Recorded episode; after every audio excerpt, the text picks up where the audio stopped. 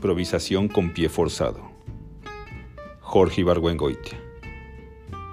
Nueva York.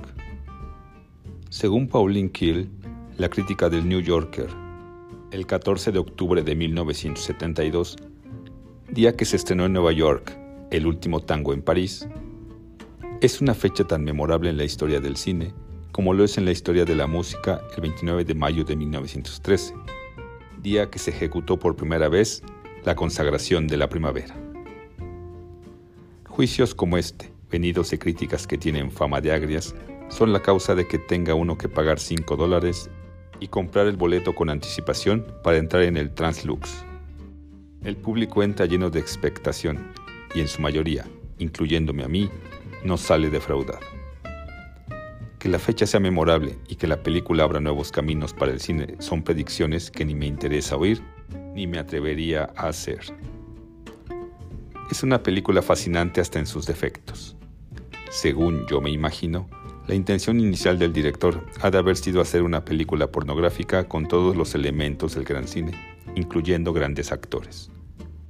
La trama es de una efectividad y de una sencillez que ha de causar envidia a los productores de películas realmente pornográficas. Una mujer anda buscando departamento. Entra a visitar uno que se alquila. Allí se encuentra un señor que la viola. Y ambos quedan tan satisfechos con la experiencia que alquilan el departamento y pasan en él largos ratos juntos. Hasta aquí podría ser pura pornografía. Pero tiene patitas y manitas. La primera es que los personajes no son los que encuentra uno normalmente en películas pornográficas, sino dos grandes actores de carne y hueso. Sí, pero con la cabeza llena de recámaras.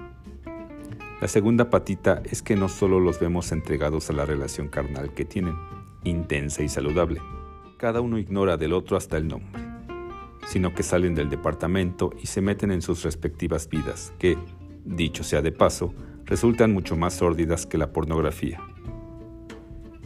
Paul Marlon Brando ha sido boxeador, actor, corresponsal extranjero, aventurero y gigoló. Ahora no es nada, porque la mujer que lo mantenía se acaba de suicidar en una tina ensangrentada. De ella no queda más que el cadáver, la madre, empeñada en hacer un velorio elegante, el hotel de mala nota de que fue propietaria, los negros que tocan el saxofón en el tercer piso. Y Massimo Girotti, que también fue su amante y vive en el segundo. Hay una escena entre los dos examantes de la difunta vestidos con batas idénticas de tartán rojo, en la que Marlon Brando le pregunta a Girotti cómo le hace para que no le crezca la panza, que me parece una joya. Esta es la vida de Paul. Jean es hija de una especie de general de Gaulle, que falleció hace algún tiempo dejando su pistola reglamentaria, su kepis, una viuda, una hija maleducada, María Schneider, un departamento bien puesto en la ciudad, una casa en el campo, una criada y un perro adiestrado para ventear, y probablemente despedazar árabes. Jean también es la actriz de una película de televisión que según yo va a quedar horrible y va a casarse con el director de la misma, Jean-Pierre Leaut, el niño de los 400 golpes ahora un joven efervescente. Bueno, pues esas dos vidas se interrumpen de vez en cuando y los personajes, que no saben nada el uno del otro, se encuentran en el departamento para hacer cosas deshonestas. El diálogo es improvisado y resulta mucho más grosero y cien veces más divertido que el de cualquier película pornográfica. Una palabra que no puedo escribir aquí la dicen 54 veces y otra palabra que tampoco puedo escribir aquí la dicen 37. En determinado momento, ambos, desnudos, juegan a Caperucita y el lobo. ¿Por qué tienes esos brazos tan fuertes? Son para abrazarte y... Aquí entran tres palabras que no me atrevo a escribir aquí. Mejor, etc. La película es magnífica, principalmente gracias a que Marlon Brando está haciendo la mejor actuación de su vida. Se sacó de la boca los algodones que tenía en el padrino y sale tal como es, y además inventando metáforas obscenas. En la imagen suya, que pasará más probablemente a la historia, aparece como crucificado, junto al excusado, contando una historia de un puerco bastante divertida. La idea de improvisar, según tengo entendido, también fue improvisación y bendición como veremos en el siguiente párrafo.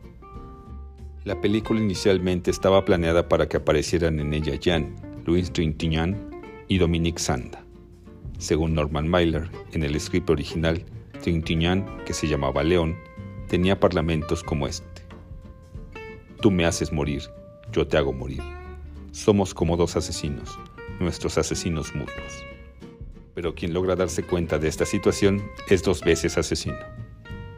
En eso consiste el mayor placer, en observarte morir, en observarte salir de ti misma, etcétera, etcétera, etcétera.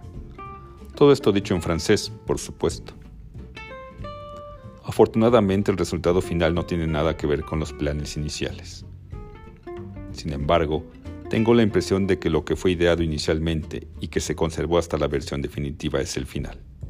Según yo entiendo, la trama general de la película es, dos desconocidos se encuentran y tienen una relación carnal intensa y satisfactoria. Cuando uno de ellos se enamora realmente, se revela. El otro no puede soportar la verdad y lo mata. Ella ha quebrado con el novio. Él ha enterrado a su mujer, física y mentalmente.